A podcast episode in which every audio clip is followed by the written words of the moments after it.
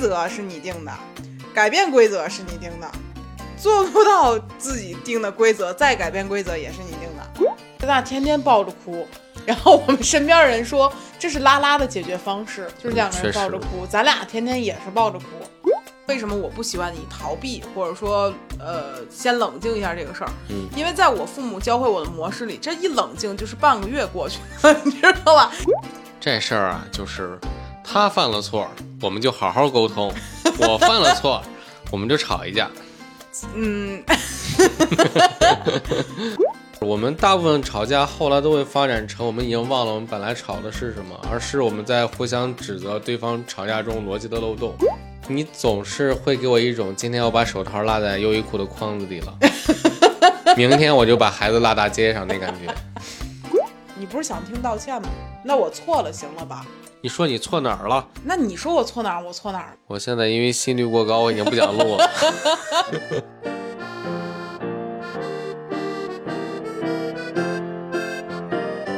Hello，欢迎来到百分之十 Radio，我是胡心树。我是帕洛马尔，今天我们挺想聊一聊生活中非常常见的一个情侣的现象，叫做吵架。嗯为啥想聊这个事儿呢？也是前几天我在微博上看到一一张截图，然后对我来讲还挺触动的。你还记得那张图上写的是什么吗？就是在快要发生吵架的时候，好像是要问一下对方，你是寻求安慰还是寻求解决方案？对，应该是转自 Twitter 上面的一个内容吧。然后翻译过来写的是说，好几年前开始，我跟妻子养成了在对方有不愉快的经历时，询问你需要安慰还是解决方案的习惯。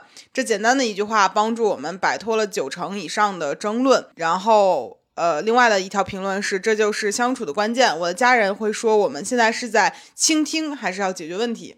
其实这个让我还挺触动的，嗯，因为这个就是我理想模式里面的一种沟通模式。但是可能当你带入情绪去沟通的时候，它就会演变成吵架。嗯，但是我本身就是一个很嗯，如果按这个模式来讲，我是一个很热爱吵架的人，带引号的，你讲讲你属于哪种爱吵架？就是我特别想跟对方沟通我的想法，以及呃，如果对方有哪些事情让我觉得我不舒适了，或者说我是不是嗯感觉到这个事儿可以变得更好，我就想跟去对方去聊。比如是你，也不是，比如是你， 就是你。但很多时候你会觉得我事儿好多呀，然后就会有一点儿觉得我小题大做了，然后逐渐这个事情就演变成吵架了。嗯但其实我的本意就是喜欢沟通，嗯嗯，但我们也可以好好沟通啊。对我其实是好好沟通的。这事儿啊，就是他犯了错，我们就好好沟通；我犯了错，我们就吵一架。嗯，我们今儿为这事儿还是特地写了提纲的，因为很容易聊吵架这个事儿，聊着聊着真吵起来了。 对，对，就所以是擦枪走火。嗯，所以我们先来聊一聊啊，我们婚后都因为什么样的一些呃事情吵过架？嗯嗯，我觉得可以先从咱俩恋爱之后吧，嗯，可以扩大一下范围。就我印象中，咱俩第一次大吵可能是因为狗，好像是吧？对，因为呃，我们两个一起养狗的，最开始其实没有想特别多，就是觉得挺可爱的，啊你想养我也想养，咱俩一块儿养，有猫有狗，恋爱又很幸福，听着就很幸福。嗯然后就是我们发现养狗过程中，其实它会让你影射一些育儿的东西在里面。是。就比如说，大家都觉得孩子摔倒了，家长要不要扶？这是最基础的一个简单的一个情景。那其实就比如说，呃，狗犯错误了，家长要怎么教育？我是放纵派，回对音术就是严格纠正派。哎，帕老师说那话都绝了啊！如果我的我们家孩子要是杀人放火了，我就帮他去埋尸。确实，我就是这样一个亲情至上的一个人。所以狗要是犯了错，他就会觉得它只是个小狗啊，它根本听不懂你说的话，你不要对它那么凶。嗯潘老师就是这个慈母型严慈母型父亲，然后我就典型是那种严父型母亲，就我会觉得你犯错，不管你是个狗还是个人，你在这个家里是一个成员，你就要在这个规矩下面遵守它，不然你就别在这儿过。 所以我就会去教育他和引导他，我甚至还为他请过那个训犬的老师嘛。嗯嗯，就我是对他负责的一个态度。如果你在家里边不接受教育，你到社会的狗群当中也会受教育，你知道吧？嗯，你好拘谨啊！ 没有，我在求生欲有点强。你不要害怕，你别害怕，你别，你很紧绷，现在看起来。我就是现在在悬崖边上走路，就一不小心就就嗯我们在盘点我们吵架的理由啊不是好的为盘点它而加一个理由。行，对，所以当时因为狗确实吵过不少架，嗯就是该如何面对狗犯错误这件事情。嗯，我们两个之间就犯了无数次错误。另外一个常见的吵架原因呢，就是我会犯不停的犯同一种错误。你看，还挺自豪。呃，确实，就是我的一个非常大的特点，就是可能众多男性都有这个问题，就是我我的问题主要在于，比如说有一个抽屉，我把它拉开之后，我会推回去，但是我总是留一条缝儿。你听听，哎，就是昨天我跟两个女性朋友一起吃饭的时候，嗯，我提到了这样的一个场景，嗯我说我不能理解为什么男性会在推抽屉的时候留一条缝。然后明显看到两个人已经开始挠头皮了， 你知道吗？就那种为什么呀？然后好难受，干嘛要这样？都是这个感觉。但是他们的男朋友和老公也会这样，嗯，就是偶发性可能都会有嗯，啊，就感觉以为什么要把事情做那么满，一定要把它做到那么满吗？不，我选择做人留一线， 就你给我感觉就是这样的，我觉得这是不是和抽屉的设计有什么关系？放屁是跟你脑子设计有关系，不我是，就是我肯定是推上嘛，就但你是感觉推那一下之后，它会到那个位置之后，它会停在那儿。不是这样的，我给你举个例子啊，比嗯如今天咱俩刚刚去买衣服，你从衣服筐里面把衣服拿出来去结账的时候，你就会漏一件在那筐里头，我不提醒你就没有发现，你发现这事儿没有？你不提醒我，我也会发现，只不过晚 一点。就是我发现，好像对于你来讲，或者很多身边的我们身边认识的一些男性朋友啊，他们就会很粗心，很粗线条。这个粗线条在很多事情上呢，它就会显得非常气人。当然，它有它好的地方，但整体来讲就很气人。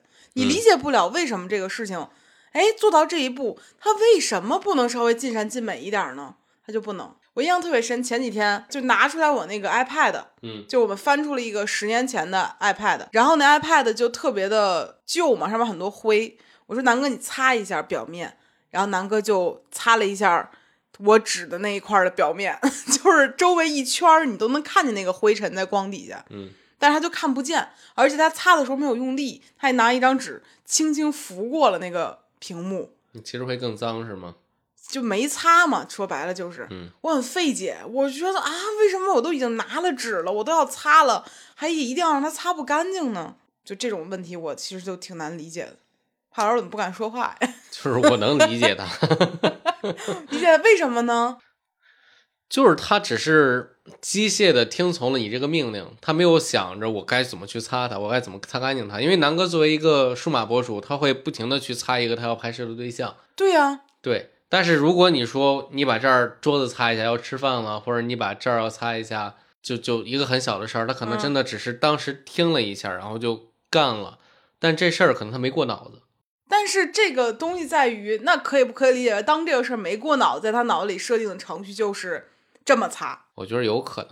对吧？但是可能在我的概念里，一个人说你擦了，我想我都擦了，那我就把它好好擦了，因为你费付出的时间其实差不多，你做的动作可能你就是用的力气不一样啊。那这个东西为什么我都做了，不给它做好呢？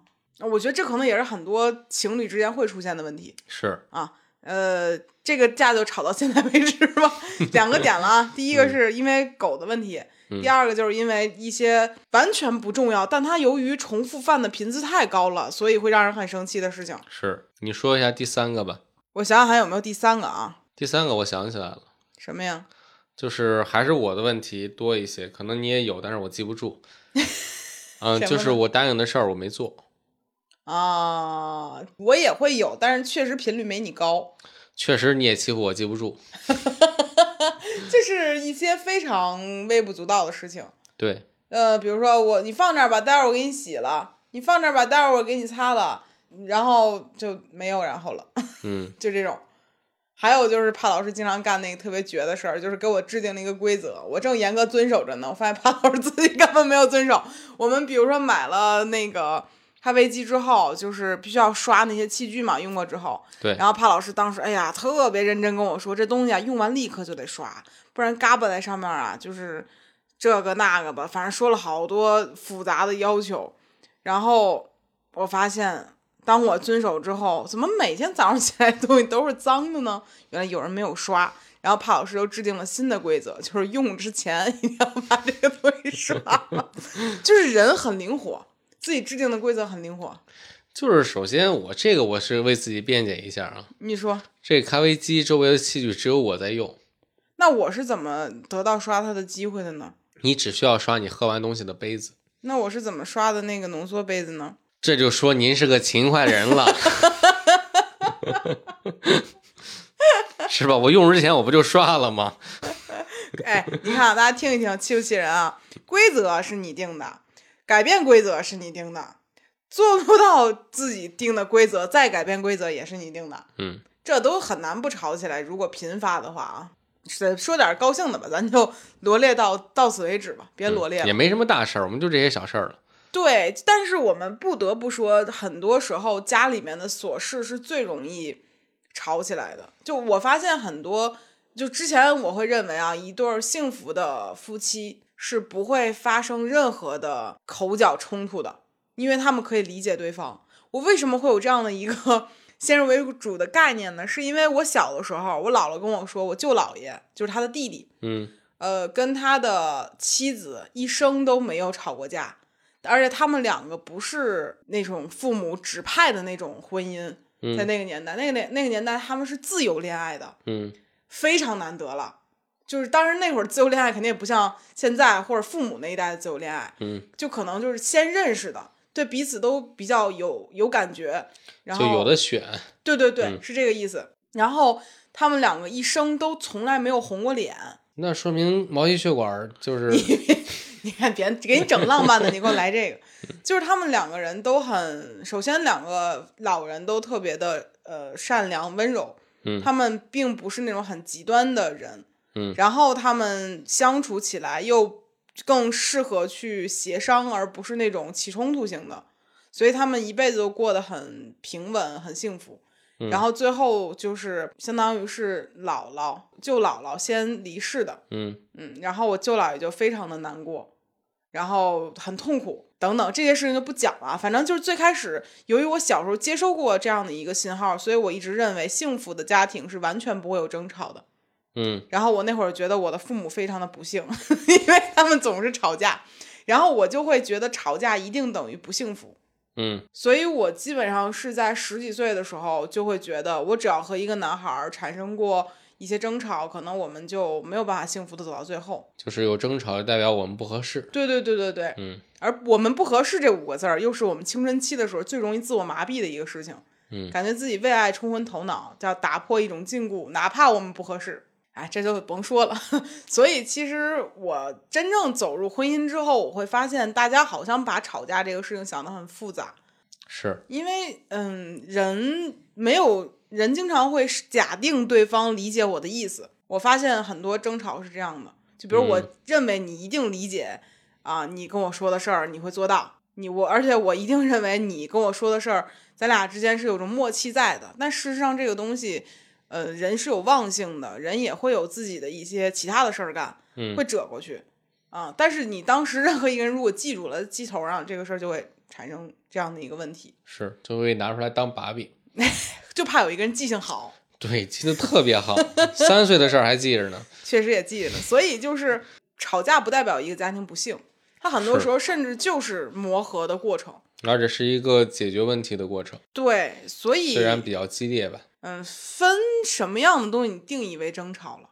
嗯嗯，我爸还跟我有一次单独聊天儿的时候跟我说，呃，家不是用来讲爱，呃，嗯，家不是用来讲理的，是用来讲爱的。你听过这话吗？为什么我岳父没有单独嘱咐我一遍呢？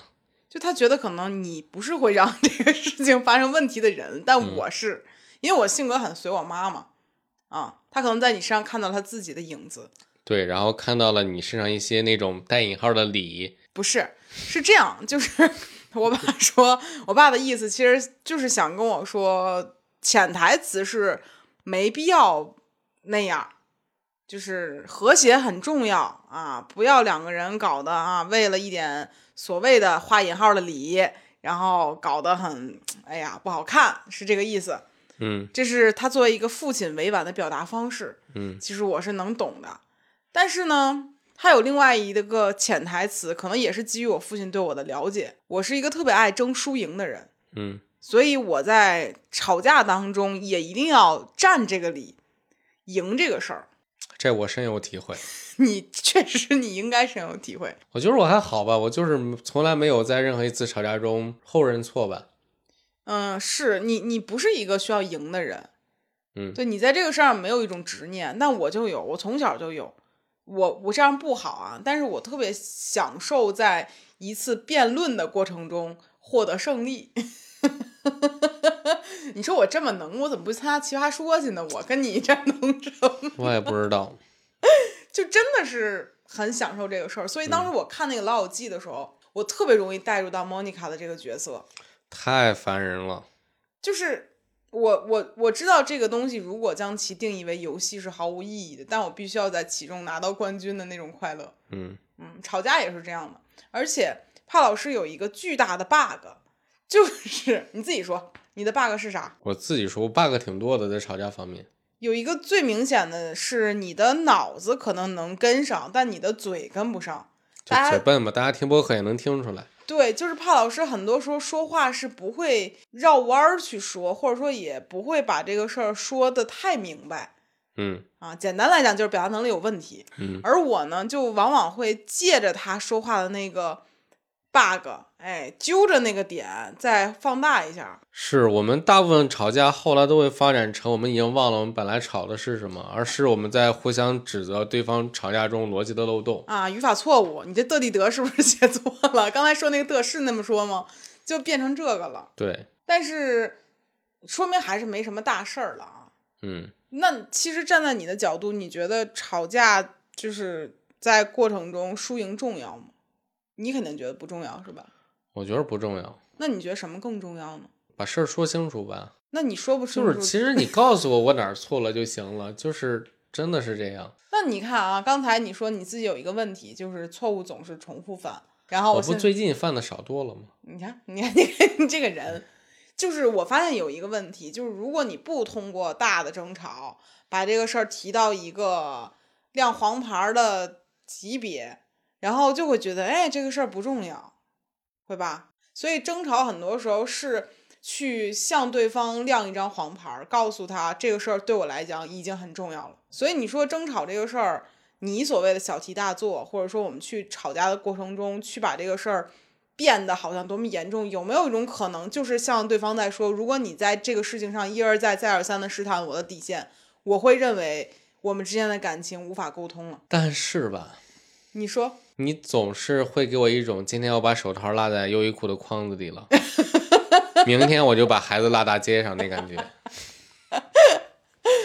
哎，你既然能 想到这个事儿，说明你自己也会为此而担心，对吧？你相信我会这样吗？ 我觉得你不会这样，我对没有 PUA 你的意思啊，但是。你刚才之所以会把这个事儿连贯到一起，是因为你认为他们之间存在内在联系。我不是这样的，是你在我脑中植入的是这样的，就我是怎么能在你的脑中 植入 呢？哎，这个事儿是不是有出现了一些问题呢？你看，你的逻辑就是你认为哎 Apple 要生气了， 不是聊不下去了。就是你看啊，为什么说帕老师表达能力有问题呢？就是他自己给自己预设一个问题，然后说你看这坑我可跳下去了，你现在是往里埋沙子，还是说咱们 走到下一关，就很难不想让人给你往里铲两铲子，你知道吧？ 就真控制不住。这是你的问题啊，。我的问题，嗯，对不起，那我们来讨论下一个问题啊。哎呀，这话有点肉麻，怕老师写的大纲第三部分啊，你自己说，嗯，是这样的，就是大部分吵架吵到最后，我都非常不想吵了，嗯我会非常厌倦。然后我会，比如说，比起争个输赢，我更想，比如说今晚正常的，比如说抱着你睡觉之类的。嗯，嗯，可能这些对我来说更重要。但是是因为你完全忘掉刚才为什么而争吵，也不是，忘了，就是大部分事儿嘛，就是就都是认个错的事儿。听听这个思想觉悟啊，听听怕老师这个，真的，咱俩百分之九十九的吵架都是我认错。确实，对，就是我会，我会，比如说我会因为厌恶吵架，我会终止它。但你这种就是一种偷懒儿、懒政，我也解决问题了。嗯，倒是也对。我只是不想让你继续搅逻辑漏洞了而已。我觉得你也累，我也挺累的，我还得注意每句话都得斟酌着讲，不然哪句话又被抓着把柄。那你觉得，比如说，嗯，你看你的思维方式在吵架这个事儿上，嗯，有没有可能是受到，比如你父母或者说你亲戚，就是你观察到的人的影响呢？就比如你，你爸爸妈妈在吵架中，你目睹过会是什么样子的？我妈是一个情绪来的特别快，就脾气来的快，然后去的也快的一个人。就是一个事儿，她和你吵完了，嗯你可能刚开始知道这个事儿，她生气了，嗯然后你觉得她不对，嗯，你情绪也上来了，你开始生气了。但是我妈这时候已经把这事儿忘了， 那么气人呢，这个就是我妈已她经开始干其他事儿 了，然好后跌宕啊，这个事儿。，对，然然后后刚才你，然后你现在在说刚才你你刚才那样跟我说话，嗯你表现出来你愤怒非常愤怒什么什么，我妈开始嗯不认账，说我没有啊，你看我现在挺好的哎，你也这样，你知道吗？啊， 你也这样。就我我我上次跟胖老师吵架，吵到我拿出来手机，我开始录音，我就想证明一下是不是这个事儿曾经发生过，而不是我自己幻想出来的。其实大部分人都会有这样的，说了嗯话就不认。是吗？嗯，嗯，你继续说，你继续说哦这事儿。行。然后我爸的特点呢，就是我我我很多时候会更倾向于偏向我爸那边，嗯，然后呢，胡老师特别讨厌这一点，啥意思我我爸是会躲避，啊？对我爸会比如说我我去车里待会儿，嗯然后我或者我去我书房画会儿画，然后待会儿再出来聊这个事儿。嗯或者就是我去跑步、嗯去公园逛逛之类的，我会把这件事儿拖一会儿，然后再回来说这个事儿。因为你也知道，我妈可能就忘了嘛。就打的是时差的战是吧？对就这是你父母的一个模式。对，但对于我的父母来讲，比如说我受到的影响，比如你刚才说为什么我不喜欢你逃避，或者说呃先冷静一下这个事儿，嗯，因为在我父母教会我的模式里，这一冷静就是半个月过去了， 你知道吧？这个时间非常长。因为我爸妈他们在我小的时候，可能七八岁开始，我有印象，他们的争吵开始，就是他们会叫我参与到战场里面来。我认为这是一个非常不好的一种父母的吵架模式。嗯他们希望我来评评理。你说两个三四十岁的人，让一个七八岁的人过来给他们评评理，这能评出来吗？这显然是不能啊。但是我那会儿由于并不懂事儿，所以我就觉得这是个天大的事儿了，对，而且这个事儿能让我找逻辑漏洞。还没开始呢， 然后我就开始哇哇哭。 嗯，但是我发现，你人其实当被反复刺激的时候，你就不觉得这事儿刺激了。嗯，所以到我十岁十几岁的时候，我就开始找他们之间的逻辑漏洞了。就我会觉得啊，你们吵的这个事儿，哎，你这么吵不对，你得这么吵。我甚至想教教了。嗯，随着我父母年龄增大，他们的体力值下降之后，嗯他们不再采用一种热争吵了，就是两个人爆吵的这个事儿减少了。嗯，逐渐就开始冷处理了。比如说，我上高中左右的时候，他们两个可能会冷战半个月左右，甚至更长时间。任何家庭琐事需要由我来传话，就是你告诉你爸，你告诉你妈，这样，然后我就很累。就你你小时候住那房子挺挤的呀。对他们可以擦肩而过而不看对方，所以在我的概念里面，说我冷静一下，哇，这一冷静，再见到你的时候就是下一个季节了，你知道吗？嗯所以我就会比较恐惧别人的逃避，我希望要不然就吵完了得了，要不然这再一见就挺尴尬的，这是我的一个软肋吧，算是就我一觉得这个事儿一拖拖很久，我就会把它想得巨久，嗯嗯，所以我就希望这个事情趁着热乎讲完。然后我从这个事情上学到的点就是，如果你希望把一个架吵明白，不能慢火那么熬，所以立刻就。我觉得看人嘛，这事儿得看人。我发现到我父母在半个月以后，他们完全 忘记了自己为什么事儿吵，但是他们要绷住的这个自尊心，不能成为一个先低头的人。但最后确实还是我爸先低头，但他低头的方式就很生硬嘛，就是比如做个我妈爱吃的饭，我妈也嗯好哄，就是那种非常微妙的那么一个瞬间，这个事儿就结束了。一顿宫保鸡丁的事儿吗？就可能吧，就类似于这样的一个瞬间。有的时候我在场，有时候我不在场，就觉得也很莫名其妙，就又和好了。他俩就会经常这样反复，所以就是他们吵架给我带来的一个影响，最明显的一点就是我很讨厌冷战，这是第一个。第二个就是我害怕不解决问题就瞎吵，嗯而且我觉得，如果未来我有了孩子，我一定不会让他参与到父母的争吵当中来，不需要孩子来评理。我认为，如果大家这么大岁数还让小孩来评理，你也不知道他能评出什么来，但反而会让他挺造成困扰的。这是我学到的三个点吧。你看这逻辑豆豆找的，还学了一些逻辑思维，是。嗯，太早参与战场不好啊，容易将来去迫害自己的另一半。 但是你从结果上来讲，你看对你来讲，你不会去那么在乎输赢了，就是赢了也没什么用，确实没什么用。嗯，但是你还是要赢，我觉得可能就是在你气头上那一刻，我没办法低下头来吧，要不咱低一次，低过最近也低， 那是真错了， 那没错，怎么能低呢？ 那低了那那怎么能显得多掉价儿啊？嗯，但是我感觉确实受到这种影响吧，就是我怎么能够连自尊心都不要了呢？我怎么能让自己一下就……我不是说你不要自尊心的意思啊，就我自己就会某些瞬间就没办法绕过来这个弯儿，但你一直在等着，你知道吗？就等你说呀。对，你会很早就会给自己有心理预设，就是如果他干什么，我会我就会放 弃输赢抵这个抗事儿， 对对对嗯对，对，我觉这得你样会这样。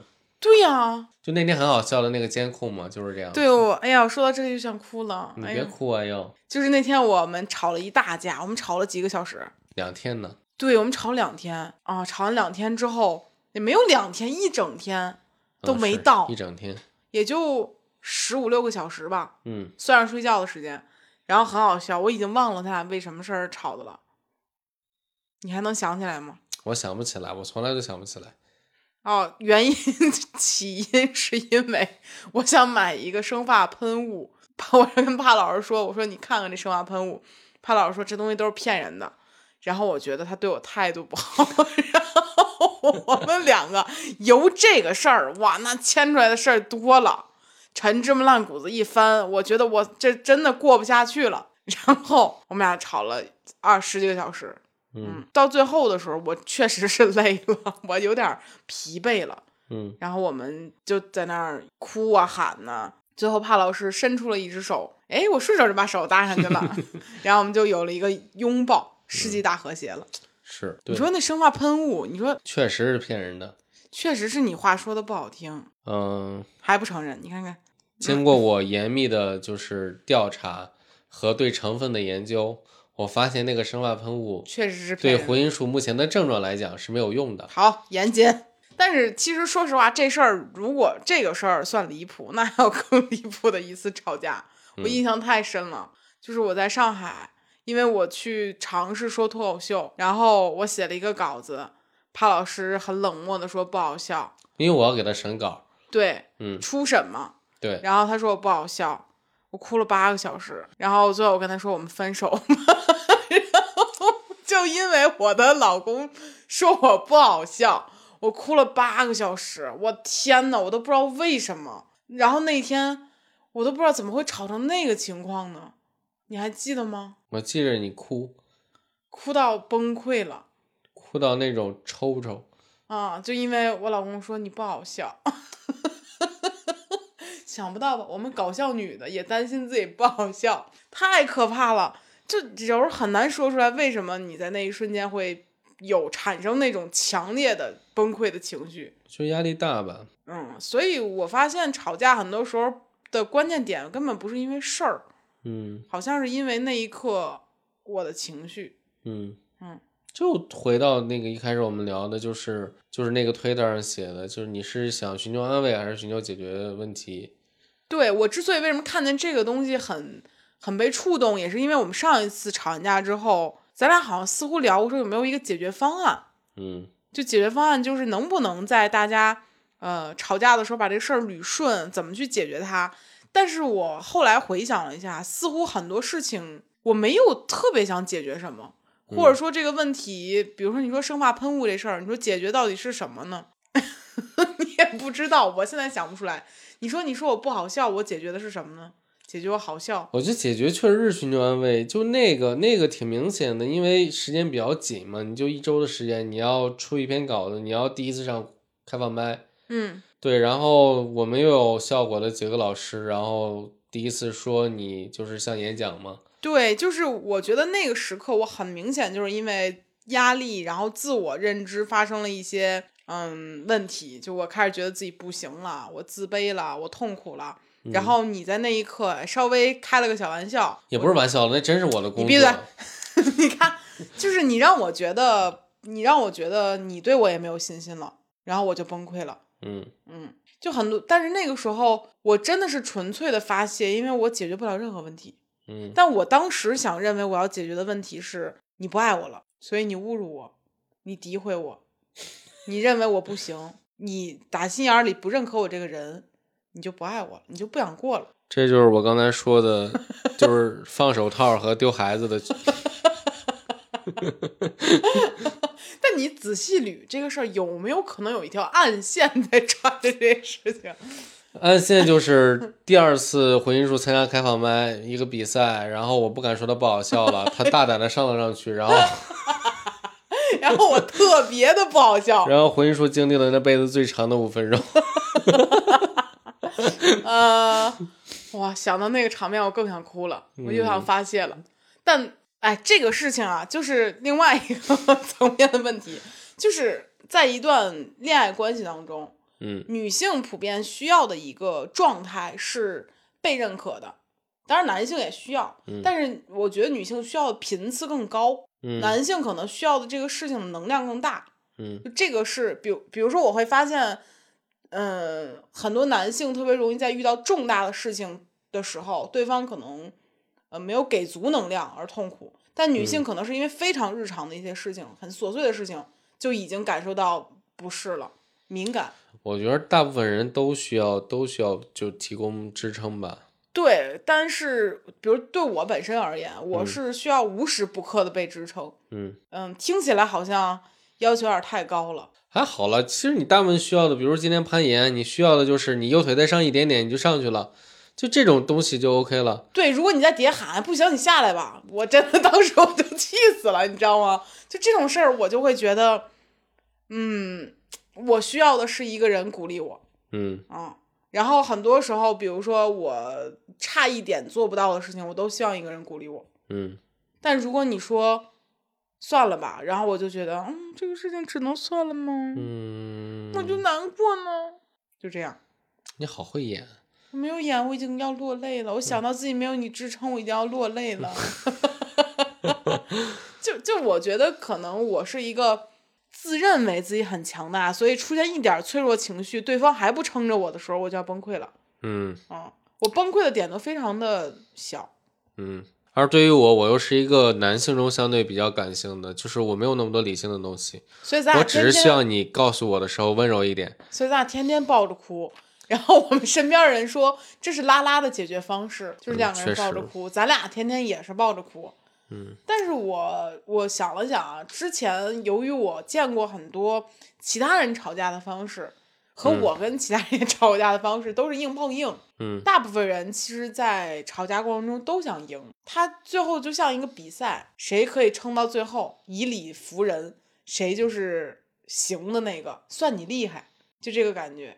很少有人会说，我真的觉得愿意去听听你怎么想，然后道个歉，让这个事情更好的解决。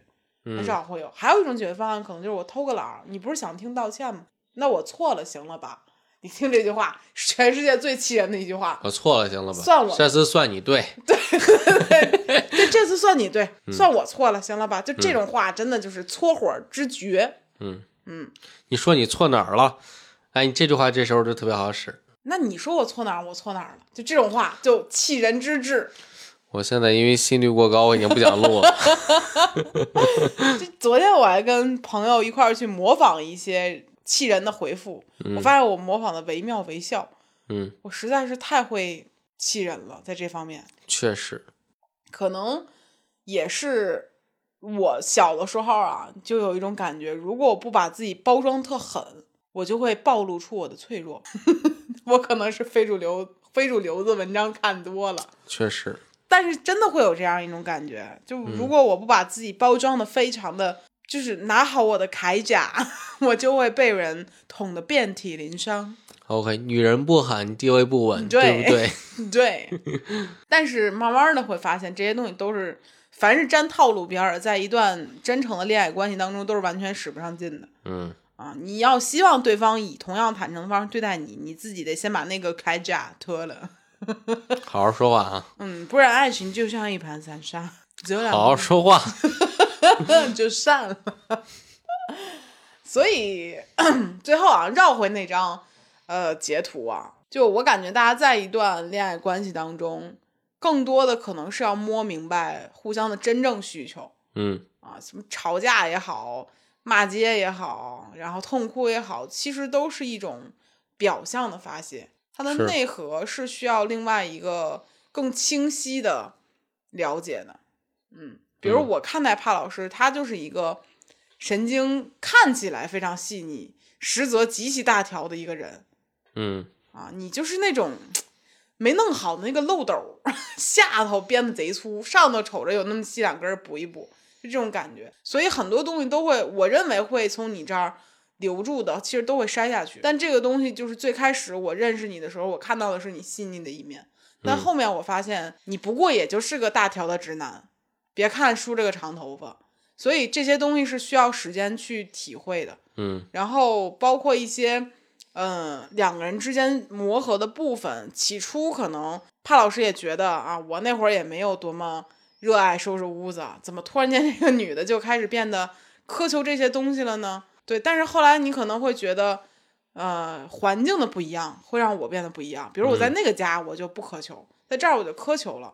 对可能这个东西就是当我换了一个新的环境，然后我更希望它变得更好，那我会有一个新的规则，嗯，那我希望你也遵从。然后一次、两次、三次、四次，你可能起初觉得这个事儿也没那么重要，当我反复去强调的时候，你也会意识到这个事情的重要。嗯，所以我会感觉情侣或者说是夫妻两个人之间需要时间去了解对方，同时也需要时间去为双方协同的去制定一些规则。是的，今天这一期聊的好像夫妻的吵架手册、差不多吧。小学生行为标准手册嗯，啊，最后给个评语吧，你给我一个什么评语？吵架评语吧，吵架评语啊？你先评价我吧。简短一点，就是帕老师是一个品行相对端正，做事一般认真，很难强词夺理，然后偶尔会发泄情绪的一个四星儿夫妻，呃，四星儿丈夫吧，应该这样想。那一星儿扣在哪儿了呢？扣在有的时候理性优先的时候，感性优先了。你说错了吗？这错哪儿了吧？先哭了，这个事儿就很难让别人聊下去啊。半星儿扣在这个上，另外半星儿扣在哪儿了呢？就扣在你这个人有时候记性实在忒差了，而且现在呢，记性好全好在记我的缺点上，而不记自己的错误，这就是一星儿扣的地方。满分五星儿给四星儿，我生气了，不想 评了。你评评。回音术就是一个对他人犯的错记得非常非常清楚，嗯，这是优点，在我心里面然后感觉自己从来没有犯过错的，没有我犯过错误，就是小错都小错认几个，大错从来不认。谁都有错误。 嗯，还有诡辩一流，这就是一种语言表达天赋。嗯，奇葩说预备队员，第一季参加过，被刷下去了，海选都没过。你为什么在奇葩说的时候你特正经呢？我那会儿没明白游戏规则，嗯，大意了，大意了。对，回音说你好像当时像一个我像演讲一样，我又像又演像讲演讲一样，对我只有在生活中像一个谐星，在所有需要幽默的地方都像演讲一样，我真废呀、确实你给我打个三星吧，也不是，就还是五星吧，就 另外四点五星吧。哎呦，嗯，那半星扣在不好笑上。挺好笑，挺好笑。嗯，那本期播客就聊到这儿吧。啊，嗯评论里欢迎大家去聊一聊最近吵的一次架吧，跟亲人、跟爱人都 OK，跟宠物都可以。嗯，也对可以叫我俩评评理。我们评一评，这次我们评评一评。嗯，叫我发长一点，然后回音数再挑漏洞。 说，那你这个问题主要的问题出在，对你要是甚至再无聊点儿呢，你可以把录音发过来，我们就我是给你听听，我给你听听，我最爱听这种逻辑漏洞问题了。对对看看到底前面篓子洞还是猴子胯骨轴子火车头子是谁的问题？ 好笑吗？一般。那半仙儿早点给我加回来啊！好了，本期播客就到这里了，感谢大家的收听，嗯，拜拜。拜拜。